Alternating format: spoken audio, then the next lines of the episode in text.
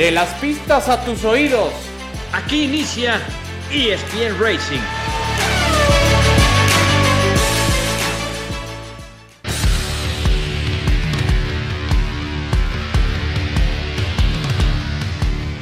Hola, ¿qué tal? ¿Cómo están amigos? Qué gusto saludarles. Esto es ESPN Racing, el podcast de ESPN de Líder Mundial, donde hablamos del deporte motor. Hay varios temas para compartir, para platicar y por supuesto para analizar. En la Fórmula 1, como sabemos, entramos ya a la segunda semana de descanso en este parón veraniego y la actividad se reanuda, recordemos, hasta el próximo 25 de agosto, viernes, cuando se lleva a cabo la primera práctica para el Gran Premio de Países Bajos. Tendremos tiempo de platicar de varios temas, tiempo también de hacer una evaluación de lo que ha dejado también esta prácticamente primera mitad del calendario.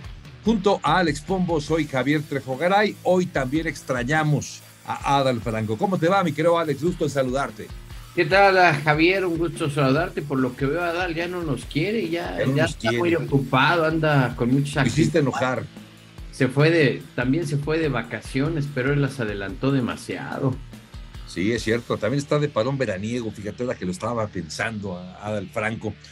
Oye, mi querido Alex, pues eh, empecemos, si te parece, justo con una evaluación así rápida, bote pronto.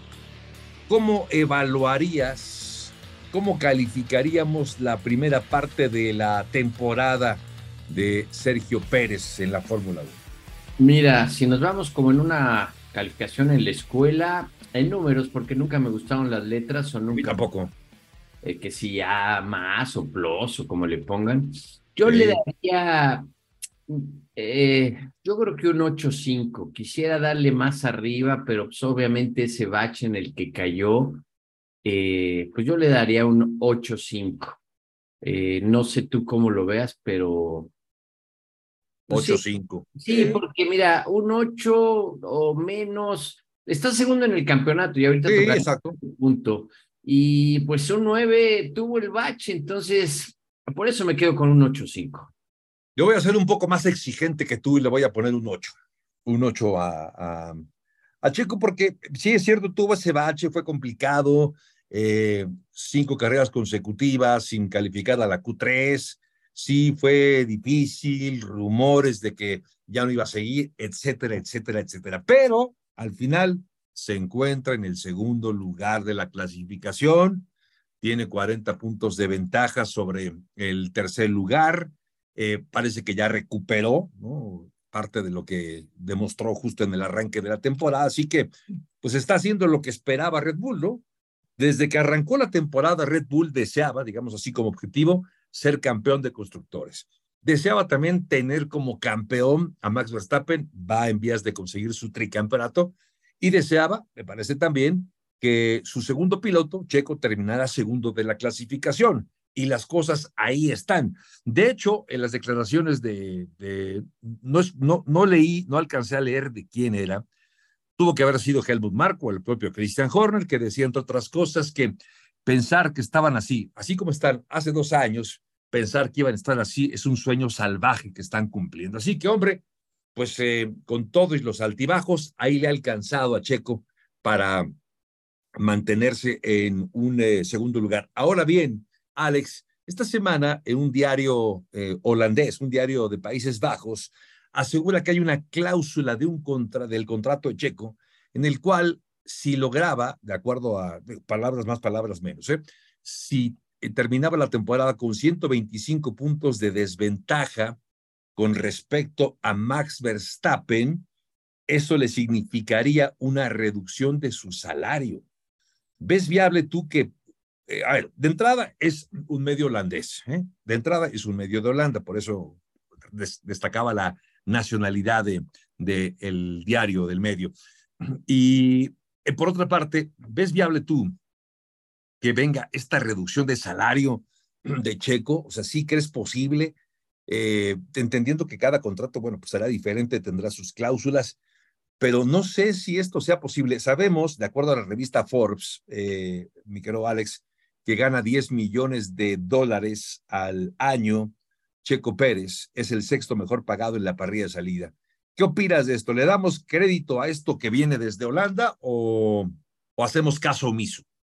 Mira, yo empezaría a decir de hacer caso omiso, de como tú dices, eh, viene de Holanda y fíjate que eh, voy a tocar el mismo tema de la semana pasada y que es lo que hemos venido hablando, porque precisamente leí todo ese comentario. La verdad, hay prensa que inventa cada cosa, nada más por, por escribir o por hacer. Es más, te voy a decir, yo luego recuerdo, no voy a decir dónde para no pero fue hace muchos años, todavía no estaba en ESPN, que inventaba, no inventaba, pero decían, oye, vamos a hacer una presentación, va a volar la mosca y se va a hacer una conferencia de prensa. Ok, vamos. ¿Por qué? Porque pues me pagaban el día, ¿no? Entonces, yo creo que esos están igual, nada más inventan, inventan cosas para, pues para tener como dicen, chismes de qué, qué dar. Hay un contrato que está firmado y, y un contrato que te, sí te pone ciertas cláusulas eh, donde dices, ok, el contrato está garantizado hasta el 2024 o está garantizado que si no te damos un auto competitivo, tú lo puedes romper con seis meses de anticipación, eh, ciertas cláusulas, pero eso del salario, y además te digo algo, pues con todos los comerciales y todo lo que se maneja pues no, ah, creo que, no creo que le preocupe mucho, la verdad, y nada más. Y, y, lo acabamos de tocar, lo hemos mencionado, está segundo lugar en el campeonato, con 200 puntos de diferencia, con 8 puntos, con 10 puntos, con, bueno, si fueran 8 o 10 estaría peleando por el campeonato, pero, pero al final es el objetivo y te digo, para mí muchos medios, eh, eh, obviamente atacan nada más por, por, por atacar. Te he contado cuando yo defendía a Checo y fue aquí con nosotros eh, y casualmente me dijeron que tres meses después se dieron cuenta que no sé si les conté, ¿no? De que hacía cuando llegó a McLaren me pidieron dar mi punto de vista en inglés y cuando, ah, cuando en Bahrein, ¿te acuerdas que te conté rápidamente?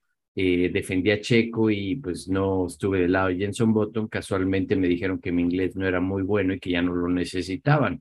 Entonces al final del camino, pues es eso, o sea, es, es dar el medio, la noticia y, y al final con Checo, si te pones a ver todo, y no nada más nosotros, eh, eh, a nivel mundial se habla de Checo, o sea, no, no se habla de otros pilotos, sino Checo está, eh, para bien o para mal, pero todo el mundo habla de él. Y no te preocupes, Alex, aunque tu español tampoco sea tan bueno, también vas a seguir aquí. Aquí no te preocupes. Gracias, gracias. Aquí vamos a seguir. Estoy esforzándome, estoy esforzándome como checo. Lo haces bien, lo haces bien.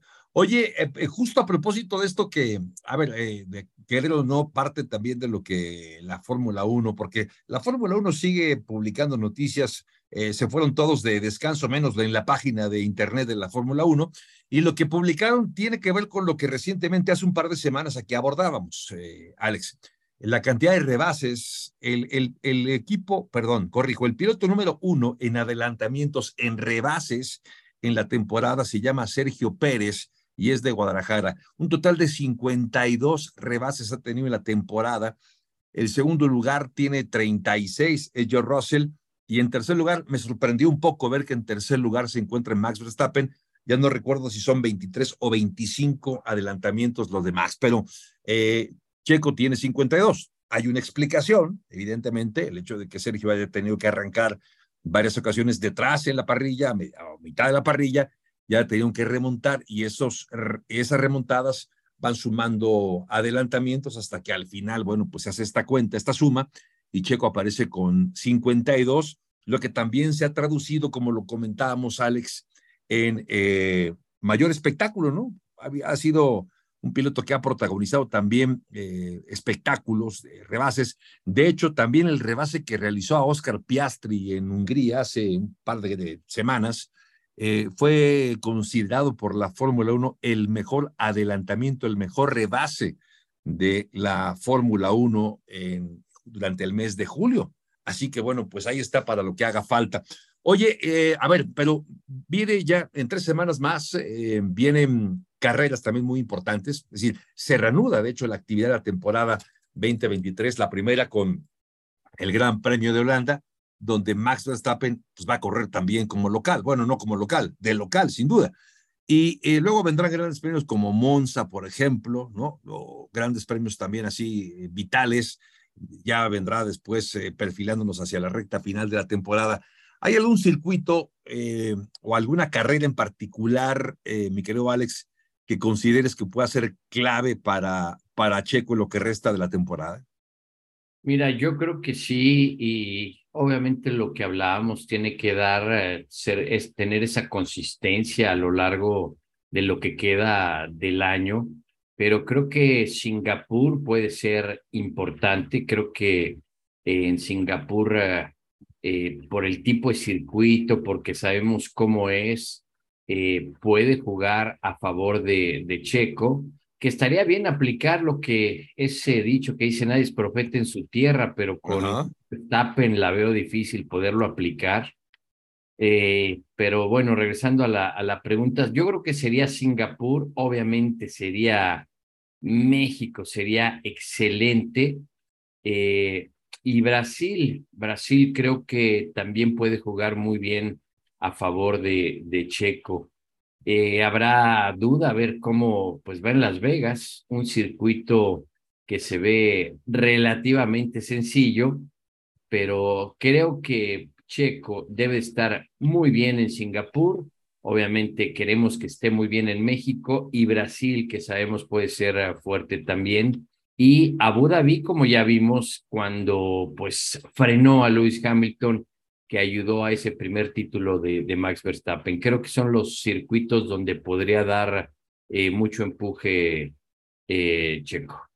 Sí, y ahí, por ejemplo, también está Japón, ¿no? Bueno, ya, ya eso es arrancando el mes de octubre, un circuito también de Suzuka muy, eh, yo diría, retador, ¿no? Es todo un desafío. rápido, ese. rápido. Sí, muy rápido también. hablabas de, de, de Las Vegas, tenemos esta idea de que Checo es muy bueno en circuitos callejeros. Vamos a ver si justamente en, Las Vegas puede replicar esa fama. Eh, y también, de hecho, eh, Alex, el que tenga gran premio el 21 al 23 de octubre en Austin, luego viene eh, la Ciudad de México. De la Ciudad de México viajan a Brasil y luego tendrá, por supuesto, los, el, evento de, de, Las Vegas. Es decir, sí, también es una oportunidad de ver además a Checo corriendo de local, porque en estas tres carreras, evidentemente en Austin, Ciudad de México y Las Vegas, pues Checo va a ser local, entonces también el apapacho, la, el, no solamente el apapacho y, la forma en la que el público arropa a, Checo, sino el sentirse en casa, creo que también anímicamente puede ser muy importante. Pero bueno, sí, importante desde luego es también no eh, alejarse más de, de Max Verstappen, más allá de si es cierto o no esta famosa cláusula en la que podría acabar perdiendo. Es, es, ridícula, ridícula, Javier, perdón que te interrumpa, pero es ridícula, ridícula, ridícula y seguiré diciendo que es ridícula. Sí, nos quedó muy claro. Oye, este, no te iba a decir que además viendo eso en lo de las redes sociales, ah, cómo se causa controversia de que unos ponen, haz de cuenta, no sé, es que Checo ha elevado las ventas y el mayor souvenir se vende de Red Bull, viene eh, a México, a Latinoamérica, y ya sabes los que sí, pero que por los resultados este, no lo van a lo van a sacar no por ventas y lo que aporte, ya sabes, puras discusiones que, que luego me dan risa, la verdad. Este, pero pues lo que hemos dicho, está haciendo su, su trabajo, inclusive otro que vi que me gustó mucho y son relacionado a lo que hemos hablado de las semanas anteriores, de que si el auto era igual o no al de Verstappen.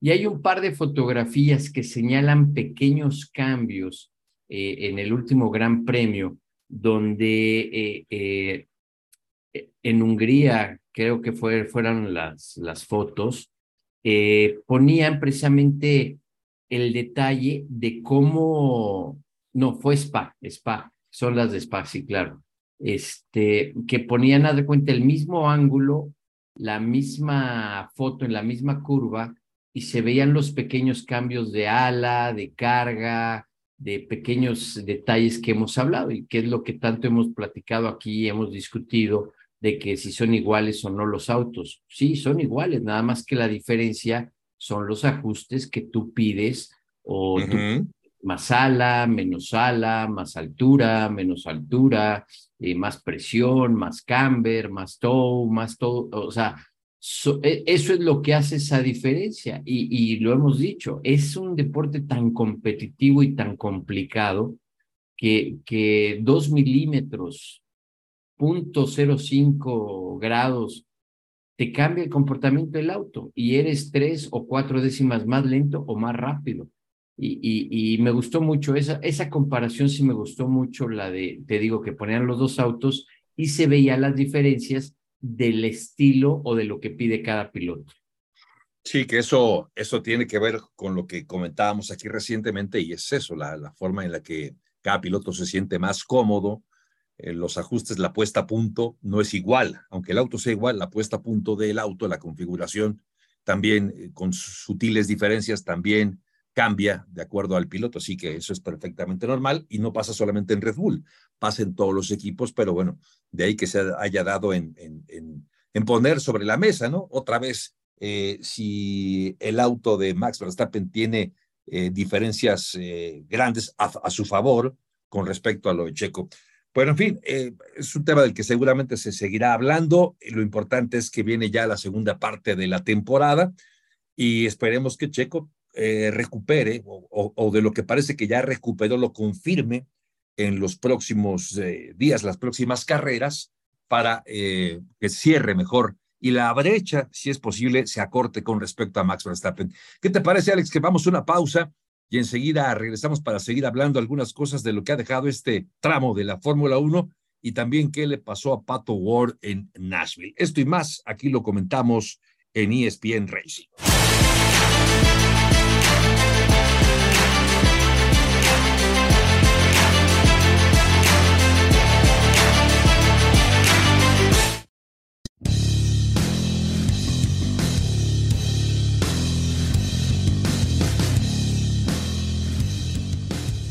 Continuamos junto a Alex Pombo, soy Javier Trejo Garay, esto es ESPN Racing, con un saludo para Adal Franco que ya nos abandonó. Se fue de vacaciones también en su parón veraniego, el señor Adal Franco. Oye Alex, eh, en esta recapitulación de lo que hemos estado revisando en esta primera parte de la temporada, eh, más allá de lo de Checo, ¿qué fue lo que a ti te habrá llamado más la atención? ¿O cuál habrá sido para ti quizá el mejor momento de la temporada o algo que quieras destacar haciendo un corte de caja hasta ahora en la temporada de la Fórmula 1? Mira, yo creo que algo que me ha sorprendido, la verdad es, eh, bueno, no que me haya sorprendido, pero sí la superioridad tan fuerte de Max Verstappen y de Red Bull. El año pasado hablábamos que si la penalización, eh, que el túnel de viento, pues no afectó en lo más mínimo. Eh, yo creo que traen el momento, como lo dijo, tú lo decías hace un momento en el bloque anterior, Helmut Marco, Christian Horner, han trabajado mucho, eh, no se esperaban estar de esta manera. Eh, y la verdad, como te lo dije, pues ya como que me dan ganas de ver que ganen todas las carreras, así como fue el equipo de fútbol americano de los Dolphins, si no mal recuerdo, fue sí. 32 y que se privó ahí con Cena cuando iba ganando también en Monza, que ganó con, que chocó con Slashers, que venía rezagado. Eh, eh, pues la verdad es que dices, bueno, vamos a presenciar historia y que ganen ya todo el resto. Me ha sorprendido eh, los altibajos de equipos como Aston Martin, me ha sorprendido los altibajos de McLaren, eh, y, eso es lo que, que, nos tenemos que dar cuenta. Ve lo competitivo y lo difícil que es. ¿Cómo arrancó Aston Martin?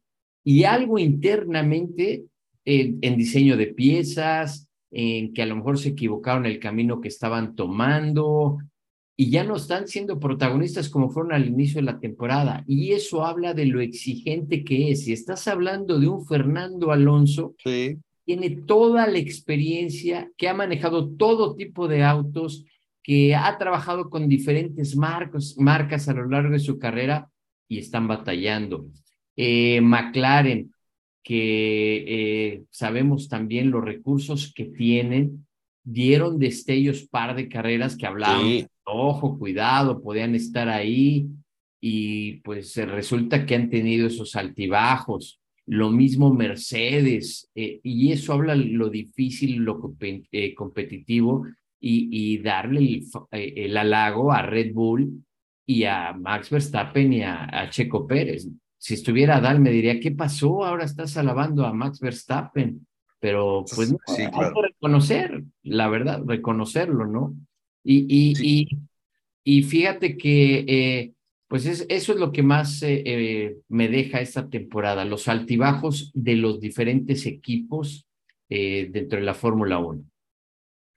Sí, está bien, tienes toda la razón, esos altibajos. y a riesgo de redundar, Alex, yo a ver si destaco, por supuesto, lo de Aston Martin, me gustó muchísimo. La forma en la que irrumpió en esta temporada con un Alonso que venía on fire y que tenía, de verdad, no sé si fueron seis carreras consecutivas o siete con podios, u ocho creo, las carreras consecutivas con podio para, para Alonso. Vinieron los cambios y en los cambios no latinaron. Eh, de hecho, se quejaba justamente Alonso de eso, que él no es fan de hacer cambios drásticos a mitad de la temporada y lamentablemente los cambios que ha hecho Aston Martin han ido en la dirección contraria y al mismo tiempo otros cambios de otros equipos sí han dado resultado. Por eso vemos a Mercedes cómo está peleando y a McLaren, como bien lo destacabas. Eso de McLaren a mí también me ha gustado ver a Lando Norris peleando más adelante, ver a este joven novato Oscar Piastri también ya en buenos agarrones que se ha dado, uno de ellos con, con Checo Pérez. Eh, también, ¿sabes qué me gustó? Más allá de que se haya tratado de Sergio Pérez, mexicano, latinoamericano, ver la forma en la que arrancó la temporada con el, eh, una carrera ganada por Max, otra por Checo, Max, Checo, esa primera parte de la temporada fue fenomenal, independientemente, insisto, de que se tratara de un mexicano, sino porque te daba la sensación de que veríamos una pelea así el resto de la temporada, lo cual haría todavía más atractiva la, la, la, temporada de la Fórmula 1. Pero al final las cosas han sido diferentes, ya hemos visto cómo se ha eh, separado tanto Max Verstappen que está pues haciendo, estamos haciendo cuentas cuándo va a ser campeón otra vez, ¿no? ¿En qué carrera va a terminar ya como campeón eh, o tricampeón, de hecho, Max Verstappen, porque esto es un hecho que así lo va a conseguir. Tendría que pasar un auténtico desastre que no veo posible para que Max pudiera eh, perderse este tercer campeonato. Eh, no sé, hay cosas para, para resaltar también. Esto, lo, de Lewis Hamilton, que es un gran piloto, pero se ha mantenido ya muy consistente en estas últimas carreras. Pero bueno, si esta, esta primera parte ha dejado cosas interesantes, Alex, a ver, pensando en este parón, en este descanso de prácticamente un mes, ¿qué equipo crees que pueda consolidar su mejora? Digo consolidar porque estoy pensando en McLaren, por ejemplo. ¿O ves el, resurgimiento de equipos como Alpine? Ya se fue Osnauer, ya echaron al director de, de Alpine, a Osmar Osnauer. Eh, ¿Crees tú que haya recuperación de este equipo francés? ¿O cuál crees que sea el panorama para la segunda mitad de la temporada, Alex? Mira, eh, con respecto al PIN, te lo digo, no creo que vaya a haber repunte y como dijo Checo, eh, se sorprendió porque un equipo no lo formas tampoco de la noche a la mañana. Es muy complicado, es muy complejo un equipo de autos de carreras. Mira, no es porque, ¿cómo te lo podía explicar? Para mí, Pierre Gasly y Esteban Ocon no tienen el ancho de ser líderes de un equipo. Y fíjate que eso, el otro, no, no me acuerdo dónde leí o cómo, eh, en dónde fue, y era parte de, alguien que, que, también criticaba, regresábamos a lo mismo, que criticaba a Checo. Y dije, a ver, o sea, ¿qué te pasa si Checo fue líder cuando estuvo en Force India o en Racing Point, cuando estuvo en Sauer? Eh, se hablaba de sus compañeros de equipo que eran muy buenos y todo, y el que daba los resultados fue Checo, realmente fue líder. Si tú te pones a ver, tanto Pierre Gasly como Esteban Ocon son dos pilotos conflictivos, son dos pilotos muy llorones.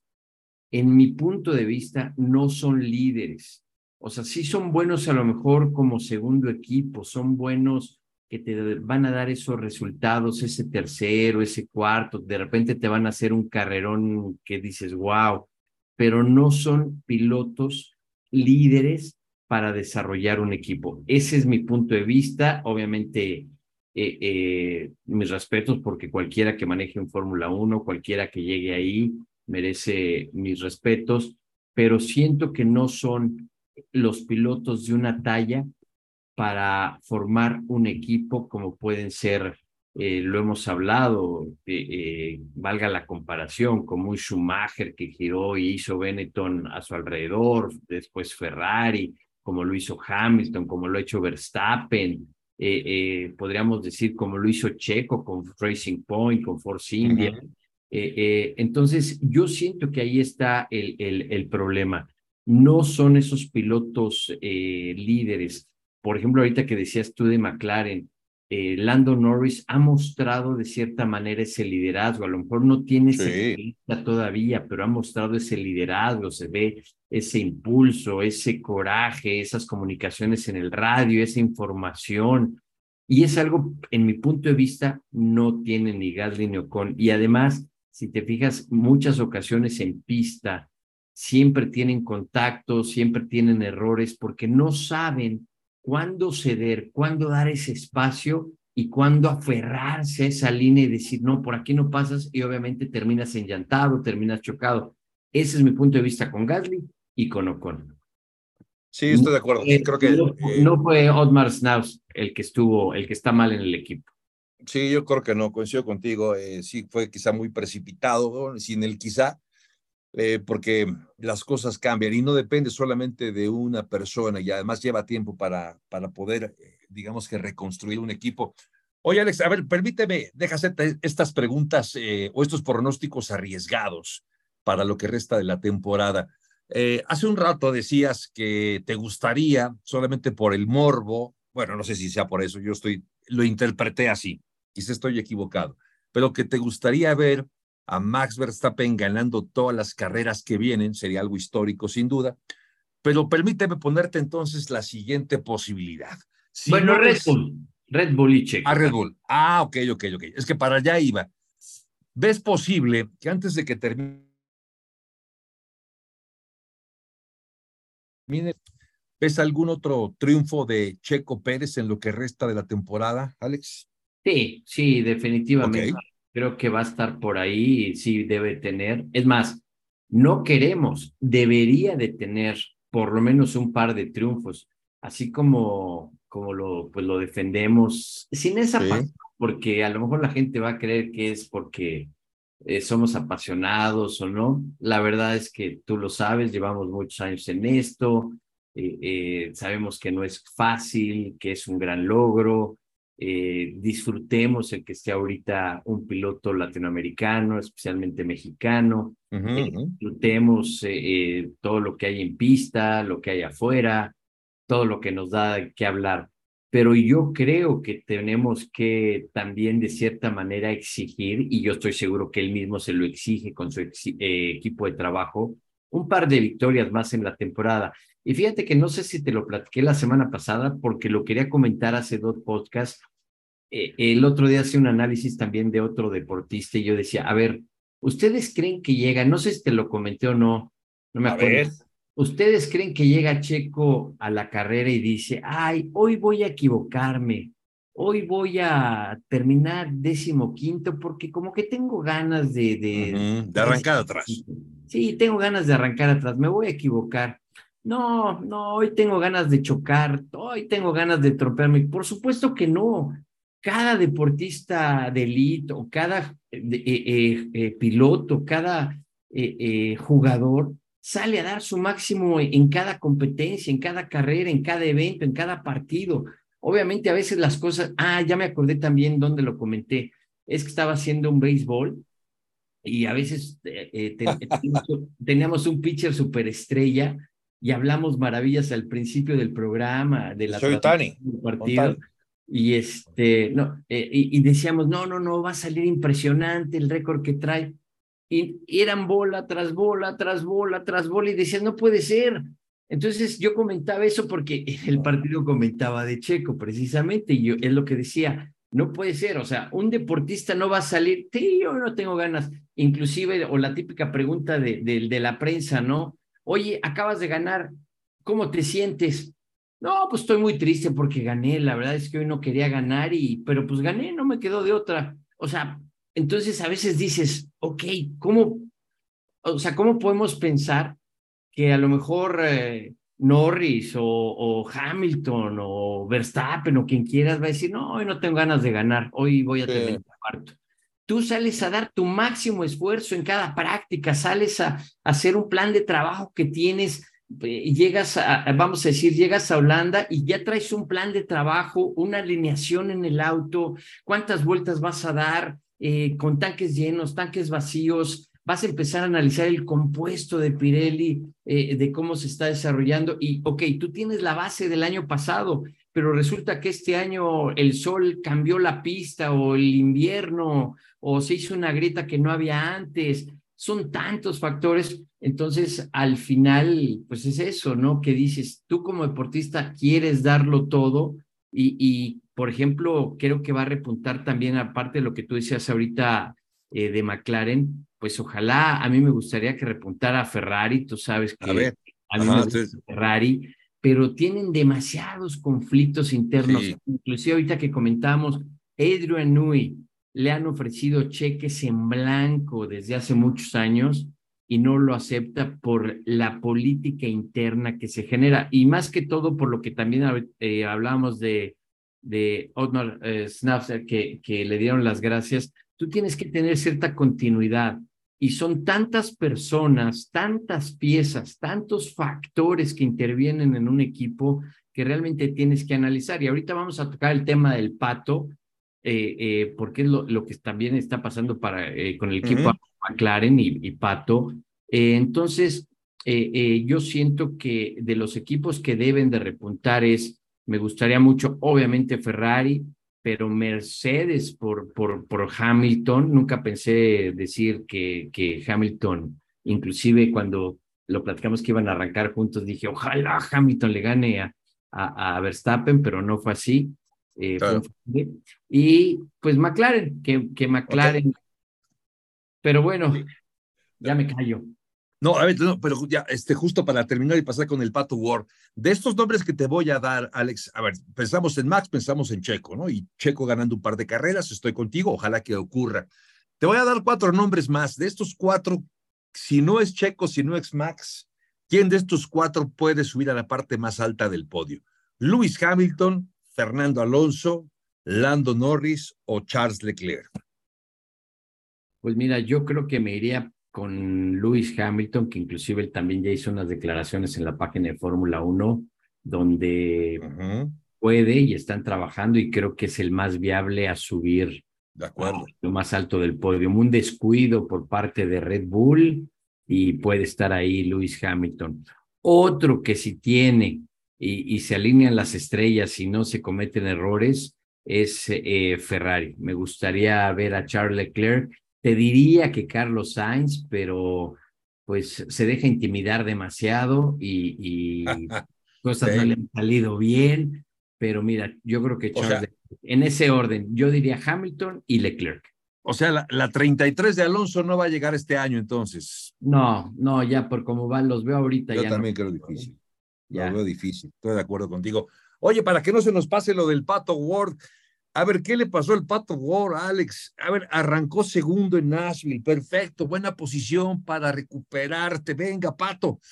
Y acabas en el octavo lugar, pero acaba, aquí acaba ocurriendo algo que me parece fue desde el muro, ¿no? Una, una estrategia equivocada, Alex, o cómo, cómo, digamos que percibes tú, cómo, cómo describirías lo que pasó el domingo con la carrera de Patricio Ward allá en Nashville. Mira, es una situación y, lo comentaba ese día en la transmisión, al cierre de la transmisión. Yo creo que se debe de sentar el ingeniero, Pato, y la gente que toma las decisiones en las estrategias, en la puesta a punto, ver qué está pasando. Eh, puede hacer mucho el estilo de manejo también. Ahora, te voy a decir, ese segundo lugar de arranque de Pato y esas vueltas rápidas, eh, yo creo que es algo muy similar a lo que pasa con Ferrari. En una o dos, tres vueltas son muy rápidos, pero ya en ronda larga de carrera ya no les funciona bien la puesta a punto, no les funciona bien eh, la estrategia, se equivocan. Eh, y yo creo que es algo que tienen que arreglar internamente, analizar qué es lo que está pasando, porque inclusive es curioso, tú te pones a ver que el neumático más blando, que es el que menos debe de durar, es el que le funciona mejor a Pato, y el que es más duro, ahí es donde siempre se pierden. Y no nada más este año, sino desde el año pasado. Mira, perdón que hable así en primera persona, me acuerdo que por el estilo de manejo que yo tenía, eh, me decían los ingenieros, es que no se calientan mucho tus neumáticos y los de mi compañero sí. Y le digo, pues es que le vengo dando y ve mis tiempos. Me dice, sí, pero es que no toma la temperatura ideal. Te, te, juro que le vengo dando y obviamente los tiempos se reflejaba que sí le venía dando duro, pero eran estilos de manejo de diferentes a los de mis compañeros, a lo que yo hacía, a lo, a lo mío. Entonces aquí, obviamente, si te pones a ver, Pato ha sacado al equipo Arrows McLaren porque ha sido mejor que Rosenquist, ha sido mejor que Rossi, que para mí Rossi ha sido una decepción. Eh, creo que es la habilidad y el talento que tiene Pato que está sacando este equipo. Este, este equipo eh, creo que refleja las realidades de donde está y esos destellos que nos dan son eh, por el manejo de Pato, eh, la, la, el talento que tiene, pero desafortunadamente se está desaprovechando. Yo llegué a pensar, imagínate a Pato con Ganassi o con... No, bueno, sí, claro. uh, sería sería otra cosa. Ahora, es un equipo que está en expansión. Mm, no sé qué tanto podría aplicar porque de todos modos al final son departamentos, son talleres, son administraciones diferentes bajo un mismo nombre, pero qué tanto el que mucho abarca poco aprieta con Arrow McLaren. Están hablando de que ya van a presentar un cuarto auto para las 500 del próximo año cuando todavía ni siquiera pueden con tres. Traen a Rossi y todavía no pueden consagrarse con un campeonato, ganando carreras. Entonces, como que a veces siento que eh, se aplica ese dicho, el que mucho abarca, poco aprieta, y se está desperdiciando tristemente ese talento de, de Pato, ¿no? Eh, creo que tienen que analizar. El año pasado, me acuerdo, una de las situaciones que tenía Pato es que se desgastaban demasiado los neumáticos traseros. Cuando se ponía la tracción, cuando salía de las curvas y, y le pedía la potencia, eh, se desgastaban demasiado y por eso estaba batallando en, en lo que era la ronda larga. Ahora, eh, como te digo, yo creo que tienen que reunirse, checar carrera por carrera, estilo de curvas, estilo de manejo, que obviamente ya con la telemetría lo puedes saber, el checar qué es lo que están haciendo mal y de ahí trabajar para corregirlo porque si te fijas, carrera tras carrera es lo mismo. Arranca bien Pato, está metido entre los dos, tres primeros y en la carrera se equivocan, se equivocan por la puesta a punto, por la, lo que quieras, pero, pero ha sido la misma historia a lo largo del año. Sí, se repite y se repite. Por eso hasta la mala suerte es un tema del que llegamos a hablar inevitablemente.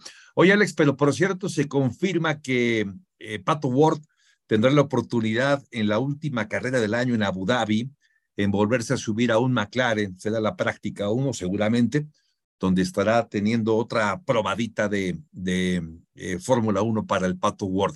¿Se debe despedir o esta, o esta probadita de Fórmula 1 le significa que tiene todavía la puerta abierta a llegar eventualmente a la Fórmula 1 o es nada más pues una forma de, no sé si de premiar o de consentir a tu piloto de McLaren en la IndyCar? Mira, nunca hay que decir nunca jamás, como diría Peter Pan, pero eh, yo creo que es como una cierta recompensa. Ok, eso, eso. ¿no? Obviamente lo que hemos hablado, tienen que darse muchas situaciones de la licencia, de presupuestos, de que alguien ponga el dinero. Ya sabes que don dinero a veces es el que, sí. el, el que pudiera mandar. Eh, y el otro día, y voy a ser muy sincero con esto, ¿eh? me preguntaba, oye, si por qué Adrián, eh, cuando llegó a la Indy, lo que hizo, lo que ocasionó, lo que causó y el, el, furor y todo con Adrián Fernández, dice, ¿por qué no lo tenemos ahorita con el pato? Digo, muy sencillo, ah. porque se llama Checo Pérez. La verdad es que obviamente Checo ha acaparado mucho y... Estuvo, de hecho, ¿no? Sí, y... y Estuvo con él. Sí, y, y disculpen la, la, la, comparación cada uno y yo Obviamente llevo muchos años, 30 años con lo de con IndyCar y todo, pero pues ahorita obviamente mucho se lleva a Checo, se lo lleva a Checo Pérez. Ahora, eh, quisiera y ojalá ganando campeonatos, ganando carreras, pues pone a, Pato también eh, eh, muy, muy fuerte, pero pues como que lo que yo te decía, tristemente con el equipo McLaren se está desperdiciando, Aaron McLaren posiblemente se está desperdiciando ese talento de, de Pato. Si estuviera, te digo, con un Ganassi o con un Penske, estaría dándole muy, muy fuerte, pero bueno, pues a veces las cosas son así y hay que trabajar y, y seguir empujando. Y como te digo, tratar de encontrar qué error está haciendo el equipo y también Pato. No te voy a decir que, que Pato eh, también ha tenido sus errores, ha sido en momentos algo, algo muy agresivo y lo que decíamos al inicio de la temporada, empezó a estar muy frustrado con esos segundos lugares pero una vez más, al igual que el año pasado, vino de más a menos y ahí es donde deben de trabajar. Y yo ya, lo, ya, ya lo llegué a comentar, una ocasión nos decía Scott Dixon que ellos venían de menos a más en la temporada y que si lograran trabajar constante la temporada peleando al frente, pues obviamente sería mucho mejor que venir de menos, porque lo hemos dicho, de los títulos que tiene Scott Dixon, tres han sido y se han decidido en la última carrera. Eh, en este caso, pues con Alex Palou, que ha tenido ese dominio eh, del, con el equipo Ganassi, pues eh, no creo que se decida ya prácticamente en la última carrera. Que por cierto, antes de que se me olvide, los invito este fin de semana. La carrera es el sábado en el circuito de Indianápolis. se corre a las 2 del este, que vendría siendo 12 de México en Colombia. El resto de los países no sé sería cuestión nada más de que chequen sus horarios, pero vamos al circuito, se corre en sábado porque el domingo se corre en NASCAR y como lo decía el, el domingo pasado, solamente Penske puede juntar a, a NASCAR y a Indy en el mismo fin de semana en el mismo circuito. Por cierto, le fue bien a, a Dani. Sí, sí, pues. pues puso por lluvia. Sí, Alex. No, te iba a decir, sí, eh, con Dani, pues como dices, ha sido también una temporada, ha sido difícil, eh, eh, obviamente, pues ciertas situaciones que se le han complicado, pero caemos a lo mismo, son tantas carreras, es tan competitivo, que una, dos décimas, presiones, cambio, nubes, te afectan y, y, pero bueno, ahí sigue, ahí sigue trabajando. Y sabes quién, ya habíamos hablado de él, que voy a ver si lo podemos traer para invitarlo. Eh, se llama Andrés Pérez de Lara, Andy Pérez de Lara, mm, que está peleando el campeonato Arca. Los autos de Arca son autos eh, dos o tres años atrás de los que con los que se corría, eh, digamos, en la categoría principal para foguear pilotos, para irles enseñando, y está peleando por el campeonato. En Michigan, lástima, iba ganando, se le rompió el motor, pero están peleando por el campeonato. Pues enhorabuena por él. Pues en fin, estamos llegando ya a la parte final, de hecho, de ESPN Racing, agradeciendo este, este tiempo tan valioso que nos han eh, eh, otorgado, como cada semana, para seguir comentando del deporte motor. Eh, ya decía Alex, la próxima semana seguiremos hablando de la Indy, habrá otros temas también para compartir de la Fórmula 1. Alex, algo más antes de despedirnos. Pues nada más que, como lo dijimos, esperemos que Checo gane un par de carreras, que Pato encuentre el camino, que Dani también se lleve una victoria para que trate de pelear en la postemporada que ya se acerca y ya está muy complicado, pero no hay que perder la esperanza y que nos acompañen en la carrera del día sábado en el circuito de Indianápolis. Pues queda ahí la invitación entonces. En nombre de todo este equipo, muchas gracias con Alex Nava en la producción. Estuvimos con ustedes, Alex Pombo, soy Javier Trejo Agaray. Esto fue ESPN Racing de ESPN.